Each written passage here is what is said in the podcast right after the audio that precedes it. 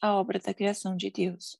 O céu e a terra não se originaram simplesmente da matéria, nem surgiram espontaneamente ou por acaso. Deus, o Criador, existe.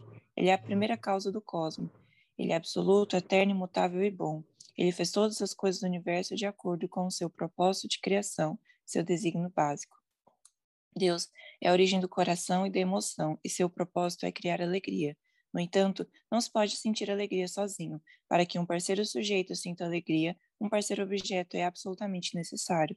Aí a ma maior alegria vem da troca de amor entre parceiro sujeito e objeto. O céu e a terra se originaram da vontade de Deus. Por haver pai e mãe centrados no universo, Deus, o mundo original surgiu a partir de sua motivação. Deus é o ser central, o pai e mãe do universo. Por isso, o mundo existente e eu e Deus não somos dois, mas um. Deus deseja, por um lado, descer à terra ao longo de uma linha vertical, a fim de ficar no centro. Por outro lado, ele deseja conectar tudo no plano horizontal com aquele centro. No começo, quando Deus criou o céu e a terra, ele tinha um projeto para o cosmos, o ideal e um propósito para ele. Por meio disso, ele queria que sua criação correspondesse ao seu próprio padrão interno, para que pudesse se relacionar com ela para sempre. No centro de tudo era o coração de amor de Deus. A origem do cosmos era o próprio Deus, e foi o coração de Deus que forneceu o impulso original que pôs em movimento os fenômenos da criação. Daquele coração de amor surge o reino ideal, onde todas as coisas entram em unidade. O plano de Deus para a criação. Adão e Eva são o corpo de Deus, eles são o corpo visível de Deus e estão na posição do Deus visível. Deus é originador da energia, ele não pode ser visto nem mesmo no mundo espiritual. Ele não tem forma, portanto, para guiar o, e governar o mundo físico, ele precisa assumir uma forma física externa. E se em vez, é, se em vez de cair, Adão e Eva tivessem atingido a perfeição enquanto viviam na Terra, e então fossem para o mundo celestial, eles teriam se tornado a forma visível de Deus. O Deus invisível e Adão e Eva visíveis teriam sido um. Então, como o riso de Adão e Eva teria sido o riso de Deus, também teria sido o riso do céu e da terra. Deus criou este mundo para que ele, que é incorpóreo, pudesse emergir em, na terra em substância. Em outras palavras, esse mundo foi criado para que o Deus incorpóreo pudesse emergir como Deus substancial. Deus é o ventre dos seres humanos e é o núcleo de todas as coisas do universo. Então, porque Deus, o núcleo de todas as coisas, teve que criar o céu e a terra, é porque se um núcleo existe sozinho, ele perecerá ou se desintegrará.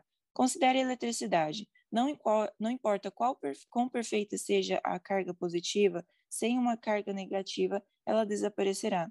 Não há exceções para isso. Se um positivo sobreviver, tem que se alinhar ao ao princípio que sustenta a vida. Portanto, através do plano da criação, surgirá um negativo perfeito.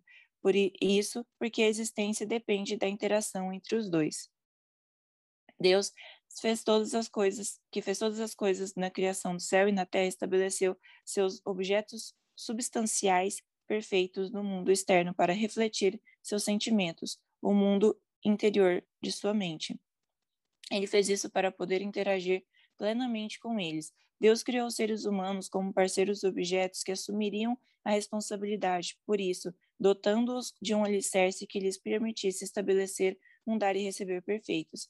É por isso que, se toda sua criação, de, de toda a sua criação, Deus ama mais os seres humanos, e os seres humanos são os que mais apreciam a Deus. Por essa razão, o homem busca a Deus e Deus vem em busca do homem. Quando dizemos Deus é o Senhor, Deus é o Criador do céu e da terra, significa que, ao chamarmos de Criador, estamos dizendo que ele é a origem do sujeito e o sujeito e que a criação é o objeto. Se falamos de um artista que queira criar uma obra de arte, primeiro ele irá planejá-la em sua mente e ele espera que o trabalho se desenrole tal qual o imaginou e de todo o seu coração deve, deve estar exatamente enfocado nela.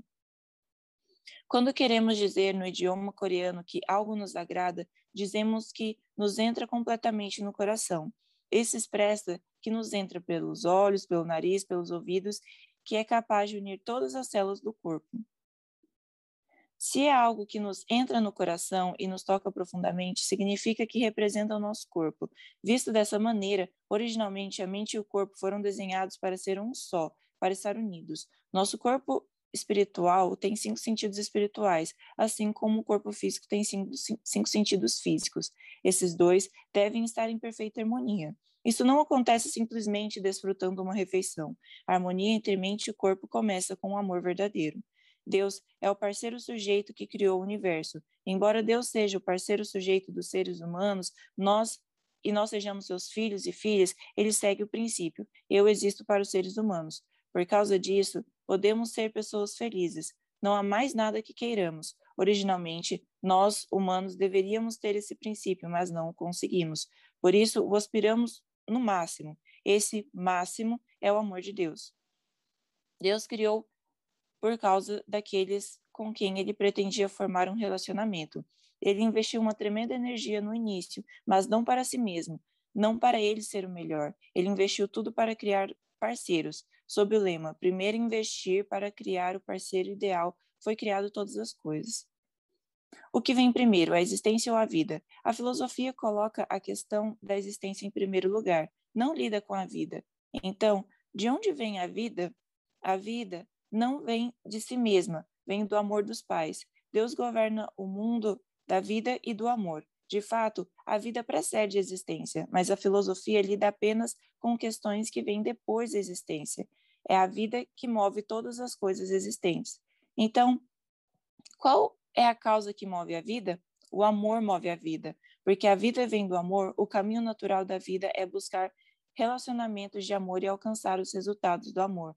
Este é o coração que está por trás da criação do céu e da terra. Não importa quão grande seja Deus, se não puder sentir as emoções do amor, será um Deus solitário. Ele gostaria de abraçar até mesmo um gato e dizer: Eu fiz um trabalho tão bom fazendo este gato. Quando eu fiz suas orelhas, eu me senti bem. Fiz suas patas assim para que ele pudesse pegar facilmente ratos. Isso me dá um sentimento tão bom. Esse sentimento bom em relação a tudo o que ele fez está relacionado ao coração interior e à motivação de Deus. Deus ainda está se esforçando para usar o seu poder de criação para construir um novo, um novo ambiente para nós. Ele tem esse poder. No entanto, enquanto estivermos no reino decaído, isso não é possível. Não pode ser feito a menos que entendamos as certas condições. Não é porque Deus não, pode, não tem poder que ele não fez isso. Quando as condições estão maduras, quando os arranjos estão prontos para Deus mover, então uma nova história e um novo ambiente podem, podem emergir. Não importa o tempo, não importa a idade. Deus tem o mesmo poder e autoridade hoje que ele teve no princípio, quando criou todas as coisas. Ele tem possuído esse poder ao longo do curso da história. Ele possui hoje e o possuirá no futuro. Ele é o eterno Senhor da criação. Quando Deus começou a criação, tinha sua vontade, tinha uma ideia prévia. Assim, a vontade original de Deus foi acompanhada com um plano para criar os seres humanos, e com base nesse plano, ele construiu um mundo correlativo para nós. É por isso que, apesar da queda humana, nós que vivemos no reino da providência da salvação de Deus, neste dia e idade, temos que estar no centro de sua vontade, isto é, dentro do reino da sua vontade e plano. A hora chegou. É por isso que Deus está preparando as condições pelas quais podemos entrar no reino de sua vontade e plano. Ao longo do curso da história, numerosas religiões surgiram com o propósito de ser pioneiras no meio ambiente, estabelecendo as condições para que possamos entrar no seu reino, no reino de seu plano.